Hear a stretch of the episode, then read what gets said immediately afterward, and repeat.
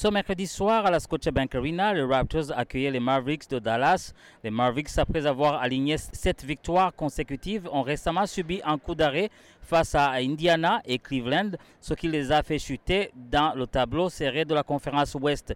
Quant aux Raptors, ils ont réussi à remporter trois victoires d'affilée, améliorant ainsi leur bilan de 22 victoires pour 36 défaites, bien qu'il reste encore 3 à 3 matchs de la dernière place qualificative pour les playoffs dans la conférence Est. Ce qui est remarquable chez les Raptors, c'est leur performance post-All-Star.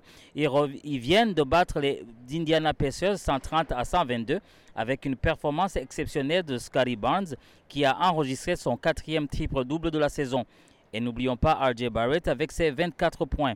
Barnes, qui a participé à son premier match All-Star, a vraiment brillé avec 21 points, 12 rebonds et 12 passes décisives, devenant ainsi le huitième plus jeune joueur de l'histoire de la NBA à réaliser un triple-double avec au moins 5 contre.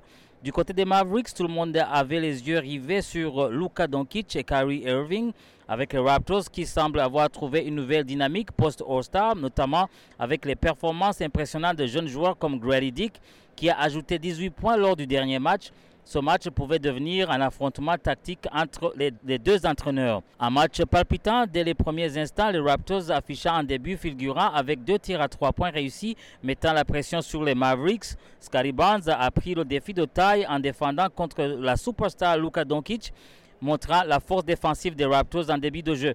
Cependant, PJ Washington Jr. des Mavericks a rapidement pris les choses en main, marquant 10 des 16 premiers points pour Dallas une performance remarquable qui a aidé son équipe à prendre l'avantage. Après un temps stratégique, les Raptors ont riposté avec 9 points consécutifs, montrant leur résilience, mais les Mavericks, amenés par Luka Doncic déjà impressionnant avec 7 passes décisives, a su remonter et prendre 5 points d'avance, finissant le premier quart-temps à 36 à, à 34 en leur faveur. Le deuxième carton a vu un affrontement de tireurs à trois points avec Emmanuel Quickly des, Raptors et Tim Hardaway Jr. des Mavericks en vedette, ce qui a permis aux Raptors de prendre une mince avance à la mi-temps 67-66.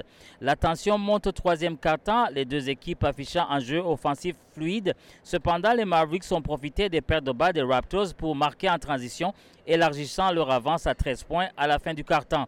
Dans le dernier carton, Scotty Barnes et Jacob Porter des Raptors ont tout tenté pour remonter, tandis que Kyrie Irving des Mavericks a dépassé les 20 points et dans son équipe a maintenu l'avance. Malgré les efforts des Raptors, les Mavericks ont dominé et remporté la victoire 136 à 125 avec un triple-double de Luka Doncic. À la fin du match, RJ Barrett a donné son avis sur les objectifs de l'équipe pour le reste de la saison. Après le, All-Star Game, vous avez bien joué, trois, matchs, trois victoires de suite. Est-ce que le classement est quelque chose que vous avez comme objectif d'être dans le play-in? Est-ce que vous regardez le classement d'autres équipes pour le moment? Le play-in est, définitivement l'objectif. Alors, ouais, on, va, continuer toujours et tous les jours euh, pour, entrer dans le.